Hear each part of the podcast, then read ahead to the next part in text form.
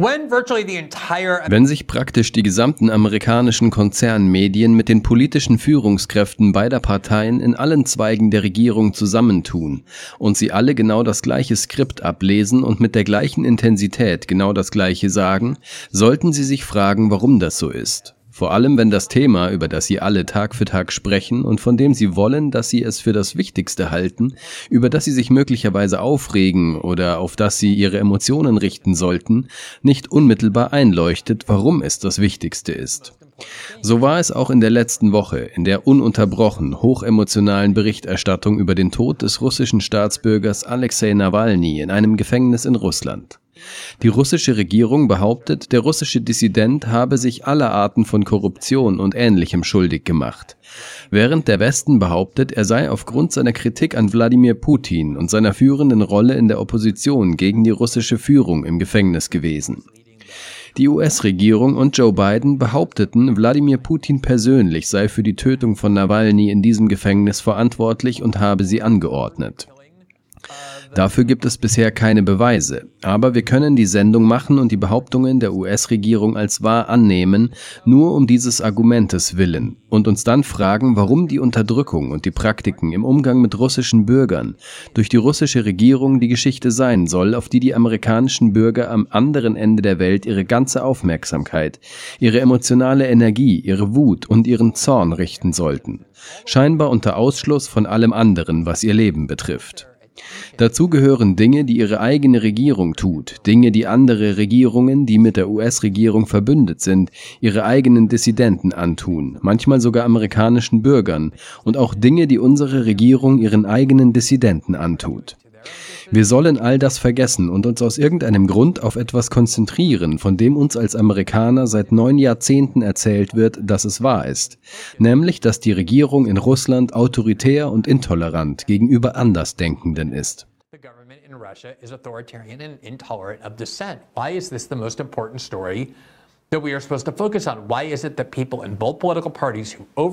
Warum ist dies die wichtigste Geschichte, auf die wir uns konzentrieren sollen? Wie kommt es, dass Leute in beiden politischen Parteien, von denen uns immer wieder gesagt wird, dass sie sich auf nichts einigen können, plötzlich genau dasselbe Skript ablesen? Hillary Clinton klingt genau wie Marco Rubio, Nancy Pelosi klingt genau wie Nikki Haley. Wie in so vielen Fällen ist es fast unmöglich, ein Mitglied des etablierten Flügels einer der beiden Parteien sowie deren Medienverbündete zu identifizieren, welche auch nur eine winzige Abweichung in dieser Frage äußern. Und sie alle wollen, dass man sich Tag für Tag darauf konzentriert. Es war tagtäglich die Titelgeschichte in der New York Times. Es war die Titelgeschichte in den amerikanischen Medien und im Fernsehen. Warum ist das so? Beginnen wir mit der Tatsache, dass die US-Regierung derzeit versucht, weitere 60 Milliarden Dollar an amerikanischen Geldern in die Ukraine zu senden um diesen Krieg, den Krieg gegen Russland, weiterzuführen. Wir haben in dieser Sendung Schritt für Schritt über fast alle Ereignisse berichtet, beginnend mit dem Antrag der Regierung Bidens auf die 60 Milliarden Dollar, der letztes Jahr im Oktober gestellt wurde. Inzwischen sind fünf Monate vergangen. Erstaunlicherweise ist dieses Paket noch nicht genehmigt worden und auch die 17 Milliarden Dollar für Israel wurden vom Kongress noch nicht bewilligt. Der Grund dafür ist die Haltung, die die Republikaner bei der Wahl ihres neuen Sprechers Mike Johnson eingenommen haben, dass sie sich weigern würden, neue Ausgabenpakete zu genehmigen, insbesondere Ausgabenpakete, die an ein anderes Land gehen würden, wenn nicht eines von zwei Dingen passiert. Erstens. Entweder sichert die US-Regierung gleichzeitig oder zuerst die amerikanische Grenze, bevor sie Milliarden von Dollar für die Sicherung der ukrainischen Grenze ausgibt. Und zweitens, diese erhöhten Kosten werden durch Ausgabenkürzungen ausgeglichen. Die 60 Milliarden Dollar für die Ukraine würden also die Staatsverschuldung und das Staatsdefizit nicht erhöhen, da die bereits bestehenden Ausgaben um 60 Milliarden Dollar gekürzt würden.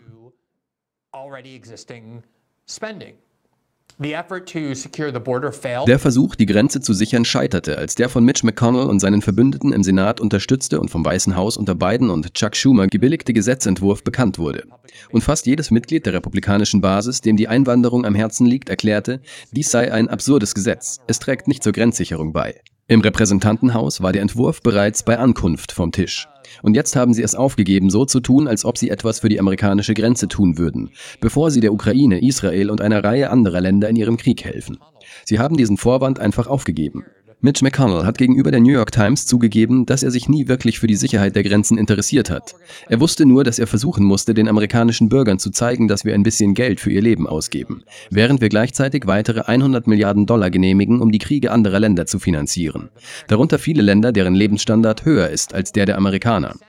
So sieht es also im Moment aus. Der Senat hat mit Hilfe von 20 republikanischen Senatoren und allen Demokraten diesen Gesetzesentwurf verabschiedet, um 60 Milliarden Dollar in die Ukraine zu schicken, 17 Milliarden Dollar nach Israel, mehr Geld für Taiwan, mehr Geld für die Bombardierung des Jemen, es gibt definitiv eine Mehrheit unter den Demokraten. Alle Demokraten werden für diesen Gesetzesentwurf stimmen, mit dem all das Geld in diese Kriege fließen soll. Es ist erstaunlich, es gibt nicht einen einzigen Demokraten im Repräsentantenhaus, der jetzt mit Nein stimmen würde, wenn es um die Bereitstellung von Milliarden und Abermilliarden von Dollar für die Waffenindustrie geht. There may be some in the House now willing to vote no because of the Israel part of it, but the vast majority of Democrats are ready to vote yes. Es mag einige im Repräsentantenhaus geben, die aufgrund der Rolle, die Israel spielt, mit Nein stimmen würden. Aber die große Mehrheit der Demokraten ist bereit, mit Ja zu stimmen. Sie haben immer einstimmig für die Ukraine-Ausgaben gestimmt.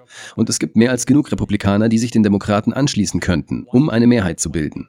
Denn in Washington gewinnt der militärisch-industrielle Komplex immer. Und es gibt nur ein einziges Hindernis, das der Genehmigung dieser 60 Milliarden Dollar für die Ukraine im Wege steht. Und das ist die Weigerung des Sprechers des Repräsentantenhauses Mike Johnson, diese Vorlage ins Parlament zu tragen. Unter anderem, weil er versprochen hat, dass er keine Abstimmung über Gelder für die Ukraine einleiten würde, wenn nicht zuerst die amerikanische Grenze gesichert würde. Zudem gibt es Mitglieder der republikanischen Fraktion, die geschworen haben, dass sie ihn als Sprecher absetzen werden, wenn er diesen Gesetzesentwurf einbringt. Denken Sie daran, dass der Spielraum, in dem er sich bewegt, extrem klein ist. Sie brauchen etwa vier oder fünf Mitglieder der republikanischen Fraktion, um zu entscheiden, dass sie Mike Johnson aus diesem Amt entlassen wollen. Und er wird aus dieser Position entlassen. Personen wie Marjorie Taylor Greene und andere erklärten, dass im Falle eines Dollars an die Ukraine Mike Johnsons Amt als Sprecher endet. Der Druck, der auf Mike Johnson ausgeübt wird, ist also kaum zu übertreiben. Jedes Mal, wenn ich dieses Thema anspreche, stelle ich fest, dass der Eindruck entsteht, dieses Geld sei gefährdet. Aber ich verfolge die Politik in Washington sehr aufmerksam, wenn es um Kriegsausgaben und Rechnungen des militärisch-industriellen Komplexes geht. Und ich habe noch nie erlebt, dass der militärisch-industrielle Komplex in Washington bei einer Angelegenheit verloren hat, die ihm wirklich am Herzen lag. So wie es ihm am Herzen lag, diesen Krieg in der Ukraine weiterzuführen. 60 Milliarden Dollar, eine Menge Geld. Es wird in viele Taschen fließen. Und plötzlich, wie aus heiterem Himmel, geschehen zahlreiche Ereignisse, die alle wütend auf Russland machen.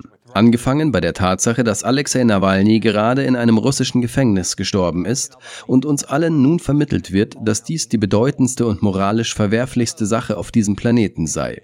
Es hat unseren politischen Diskurs aus Gründen beherrscht, die weder unmittelbar noch intuitiv einen Sinn ergeben. Hier ist der derzeitige Stand des Antrags von Biden auf Ausgaben für die Ukraine aus der New York Times vom 13. Februar. Überschrift Gesetzesentwurf zur Unterstützung der Ukraine steht vor Hürden im Repräsentantenhaus, da die Republikaner dagegen sind.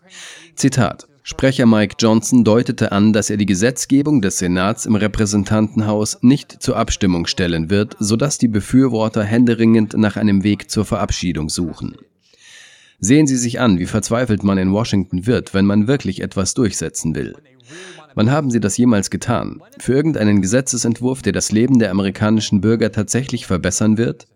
Sie arbeiten so hart, so unermüdlich und versuchen, die Weigerung des Sprechers zu umgehen, um eine Abstimmung im Repräsentantenhaus herbeizuführen.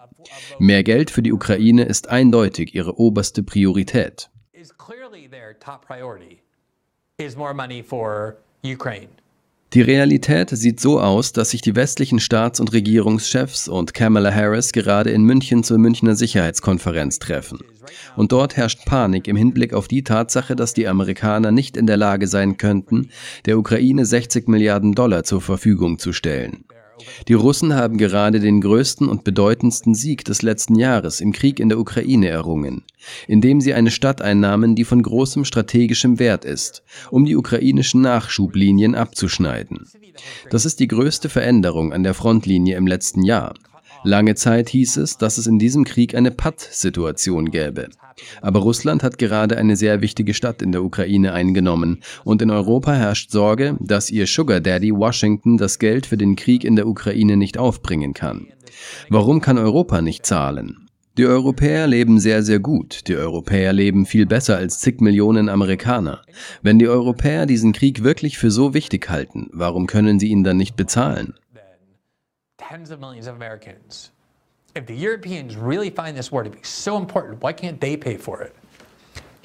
Hier von Politico von gestern. Es gibt nur einen Plan A. Verteidigungspolitiker befürchten Scheitern in der Ukraine. Die Teilnehmer der Münchner Sicherheitskonferenz waren besorgt über die Aussichten der Ukraine gegenüber Russland und das amerikanische Engagement in Kiew. Zitat: Vier amerikanische Senatoren erzählten eine Geschichte, die ihnen ukrainische Beamte auf der Münchner Sicherheitskonferenz erzählten. Ein Soldat in einem schlammigen Graben, während in der Nähe russische Artillerie explodiert und er auf seinem Handy nach Anzeichen dafür sucht, dass das US-Repräsentantenhaus militärische Hilfe bewilligen würde. Sie werden gleich ein Bombardement von Propaganda sehen, wie Sie es noch nie zuvor erlebt haben, aus allen Richtungen. Politico fuhr fort, Zitat, viele Politiker und Beamte nutzten den Moment, um zu betonen, dass die Ukraine den Krieg ohne die 60 Milliarden Dollar mehr an US-Militärhilfe, die derzeit im Repräsentantenhaus zur Abstimmung stehen, verlieren würde. Aber sie klangen auch alles andere als sicher hinsichtlich der Frage, wie ein Sieg der Ukraine selbst mit dieser Aufstockung aussehen würde.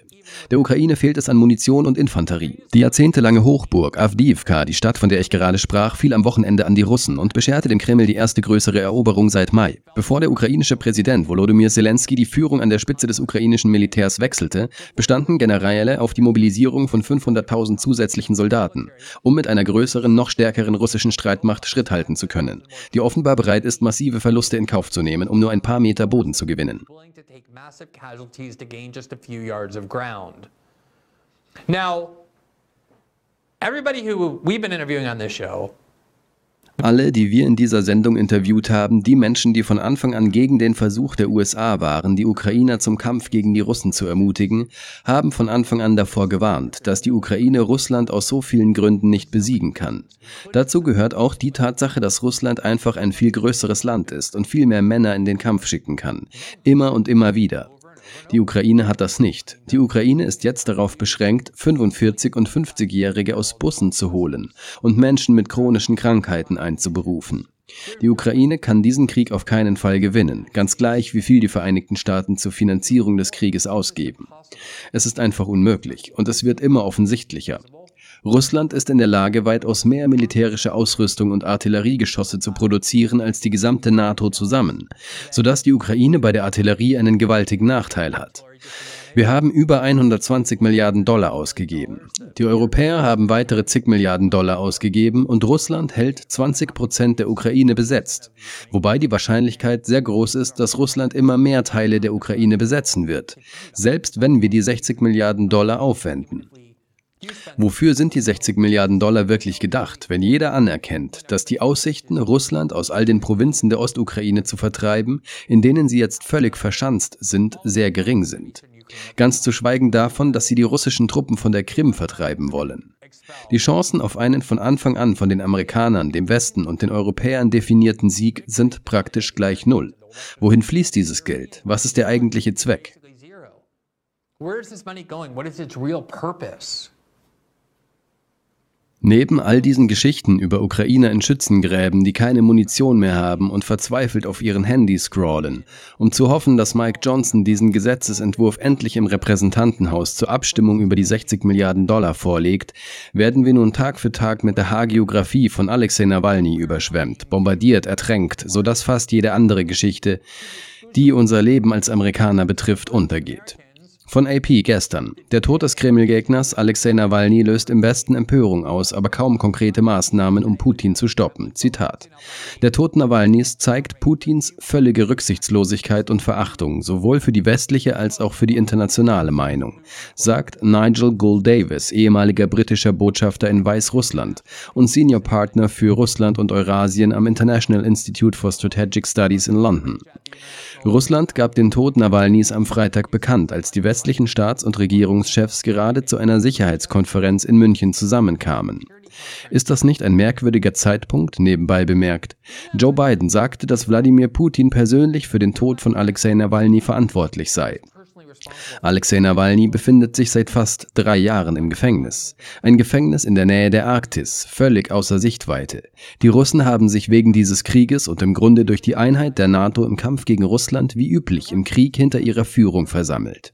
Alexei Nawalny ist kein beliebter Führer in Russland. Er hat nicht 50 Prozent oder 30 Prozent oder auch nur 10 Prozent des Landes hinter sich. Er hat vielleicht zwei bis drei Prozent. Warum sollte Putin gerade jetzt, wo die Vereinigten Staaten 60 Milliarden Dollar für die Ukraine blockieren, gerade jetzt, wo sich die Westeuropäer in München mit Kamala Harris treffen, die Tötung von Alexei Nawalny anordnen? Auch dafür wurden uns keine Beweise vorgelegt. Wir sollen das alles glauben. Und ich bin bereit, für die Zwecke des Arguments anzunehmen, dass Putin aus irgendeinem Grund zum Telefonhörer gegriffen und gesagt hat, ich will Alexei Nawalny tot wissen. Aber die Frage wäre angesichts des Zeitpunkts, welches Motiv er hätte. Alles, was er tut, ist, diese Propaganda im Westen zu schüren, die Menschen dazu zu bringen, Russland immer mehr zu hassen. Und das genau zu dem Zeitpunkt, zu dem sie versuchen, die Amerikaner von der Bereitstellung der 60 Milliarden Dollar für die Ukraine zu überzeugen. Und genau dafür nutzen sie die Medienkonferenz. Zitat: Putin wirft dem Westen den Federhandschuh hin, sagt Gul Davy. Kurz vor dem zweiten Jahrestag des Ukraine-Krieges stellte er erneut die Entschlossenheit des Westens auf die Probe. Der Tod Nawalnys sollte den US-Republikanern, die sich im Kongress gegen die Hilfe für die Ukraine aussprechen, als Weckruf dienen und auch die europäischen NATO-Verbündeten ermutigen, ihre Unterstützung für die Ukraine zu verstärken, so Gul Davis also encourage European NATO allies to bolster their assistance to Ukraine, Gould Davy said. So that's the narrative that they're using. Das ist also das Narrativ, das sie verwenden. Was sollten die Vereinigten Staaten angesichts der Tatsache unternehmen, dass Russland den Tod von Alexei Nawalny im Gefängnis zugelassen hat? Oder dass sie Alexei Nawalny getötet haben? Sollen wir deswegen mit Moskau in den Krieg ziehen? Sollen wir US-Truppen nach Russland schicken und Wladimir Putin verhaften? Was ist der Zweck von all dem? Welche Schlussfolgerung sollen wir daraus ziehen? Vor Nawalnys Tod hat einer der Mitglieder der republikanischen Fraktion im Repräsentantenhaus, Mike Turner, ein entschiedener Befürworter der Finanzierung des Krieges Krieges in der Ukraine und er ist nicht nur ein entschiedener Befürworter dessen. Erinnern Sie sich an die Erneuerung der Befugnisse, die es der NSA und dem FBI erlauben, amerikanische Bürger auszuspionieren. Das FISA-Gesetz 702, das ebenfalls zur Erneuerung ansteht. Und es besteht parteiübergreifender Widerstand gegen die Verlängerung dieser FISA-Befugnisse, solange es keine Reform gibt, da das FBI so oft beim Missbrauch seiner Spionagebefugnisse ertappt worden ist. Sie wollen die Spionagebefugnisse nicht einfach verlängern. Auch das ist ein Thema, das im Kongress diskutiert wird.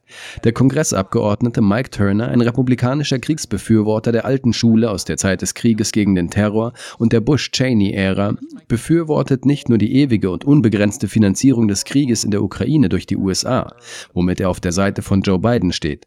Er will auch, genau wie Joe Biden und das Weiße Haus, eine Erneuerung der FISA-Befugnisse, die der NSA und dem FBI weitreichende, praktisch unbegrenzte, unkontrollierte Spionagebefugnisse gegen amerikanische Bürger einräumen. So brachte er diese bizarre Geschichte in Umlauf, in der er behauptete, es gäbe beängstigende, erschreckende Geheimdienstinformationen, die die Welt über die Aktivitäten der Russen wissen müsse. Er trat bei Meet the Press auf und folgendes ist passiert.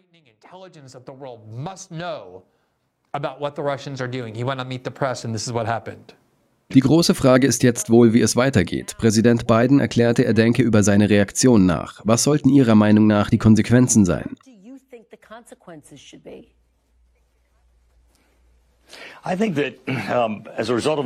Ich denke, dass wir uns nach dem Tod von Nawalny noch stärker für die Finanzierung der Ukraine einsetzen und dieses Gesetz im Repräsentantenhaus und im Senat verabschieden sollten, um es dem Vermächtnis Nawalnys zu widmen und eine Botschaft an Putin zu senden.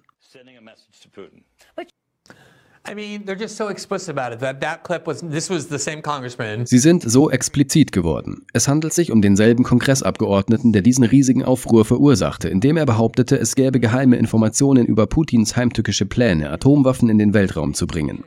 Etwas, das schon immer diskutiert wurde, da Washington dies auch versucht. Er tat so, als sei dies eine neue Entwicklung, die die Vereinigten Staaten zur Finanzierung der Ukraine zwingt. Ich weiß nicht, inwiefern das nicht eine Ungereimtheit ist. Die russische Regierung versucht, Atomwaffen in den Weltraum zu bringen. Deshalb müssen wir den Krieg in der Ukraine weiter finanzieren. Aber hier war er äußerst explizit. Ich möchte das hier noch einmal abspielen, denn das ist der Grund, warum Nawalny so viel Aufmerksamkeit geschenkt wird. Er nennt ihnen den Grund. Er sagt, Nawalny ist tot, deshalb müssen wir weitere 60 Milliarden Dollar in die Ukraine schicken. Die große Frage ist jetzt wohl, wie es weitergeht. Präsident Biden erklärte, er denke über seine Reaktion nach. Was sollten Ihrer Meinung nach die Konsequenzen sein?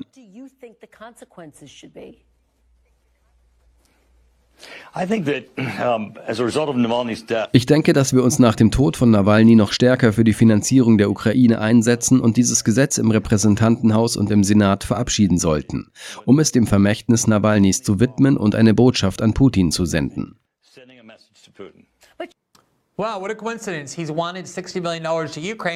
Wow, was für ein Zufall. Seit Monaten fordert er das Geld für die Ukraine und jetzt stellt sich heraus, dass wir eine Botschaft an Putin senden müssen, da Alexei Nawalny tot ist. Eine symbolische Verkündung von Alexei Nawalnys Vermächtnis, die zufällig 60 Milliarden Dollar in die Rüstungsindustrie pumpt, die beide politischen Parteien finanziert. Hier ist Amy Klobuchar, sie ist in einer anderen politischen Partei. Sie ist eine Demokratin, Senatorin aus Minnesota. Und man sagt uns natürlich immer, dass Republikaner und Demokraten sich in nichts einig sind. Das ist ein großes Problem für unser Land. Sie sind sich völlig uneins. Sie sind einfach in verschiedenen Universen. Es würde zeigen, wie frei wir als Land sind, dass wir diese beiden politischen Parteien haben, die sich in nichts einig sind. Und alle vier Jahre kann man sich aussuchen, welche Partei regieren soll. Das sei so aufregend, da sie doch so weit auseinanderlägen. Sie können wählen, welche Weltanschauung, welche Ideologie vorherrscht. Hier ist Amy Klobuchar, die zu dieser Frage befragt wurde. Sehen Sie, ob Sie einen Unterschied zwischen ihr und dem Republikaner Mike Turner erkennen. Wenn es um den Tod des Helden Nawalny geht, wenn es um irgendetwas für unsere Demokratie und unsere Wirtschaftspartner in der ganzen Welt geht, dann ist es unsere Aufgabe, dieses Sicherheitspaket zu verabschieden. Die extremen Republikaner halten es im Moment auf. Der Präsident setzt sich dafür ein, der Senat setzt sich dafür ein. 22 Republikaner im US-Senat haben dafür gestimmt, darunter die führenden Republikaner in den Bereichen Streitkräfte und Außenbeziehungen. Es ist an der Zeit, dass sie ihre Arbeit erledigen. I mean, they're so blatant about it. Sie gehen so unverhohlen damit um. Das bedeutet politische Propaganda. Der Held Nawalny, der Held Nawalny, der Held Nawalny ist tot. Der Prophet, der Heilige. Und jetzt sind wir es ihm, seinem Vermächtnis, schuldig, weitere 60 Milliarden Dollar für diesen sinnlosen, blutigen Krieg in die Ukraine zu senden. Das wird nur mehr und mehr und mehr von der Ukraine zerstören. Und Sie wissen, was passieren wird, wenn dieser Krieg endlich zu Ende ist. Man wird ankündigen, dass der Wiederaufbau der Ukraine nun in unserer Verantwortung liegt. Und Sie haben all diese Geier wie JP Morgan und BlackRock, die bereit sind, mit mit Zelensky zu investieren. Er ermutigt sie bereits, dies zu tun und preist an, wie viele Gewinnmöglichkeiten es geben wird, wenn die Zeit des Wiederaufbaus der Ukraine gekommen ist. Das ist es, was Washington und die Propaganda antreibt. Es ist nicht einmal verborgen. This is what runs Washington. And the propaganda is not even hidden here. Vielen Dank, dass Sie sich diesen Clip von System Update angesehen haben, unserer Live-Show, die jeden Montag bis Freitag um 19 Uhr exklusiv auf Rumble ausgestrahlt wird. Sie können die kompletten nächtlichen Sendungen live sehen oder sich den Bestand an Episoden kostenlos auf unserer Rumble-Seite ansehen. Außerdem finden Sie die vollständigen Episoden am Morgen nach ihrer Ausstrahlung auf allen wichtigen Podcasting-Plattformen, einschließlich Spotify und Apple. Alle Informationen, die Sie benötigen, sind unten verlinkt. Wir hoffen, Sie dort begrüßen zu dürfen.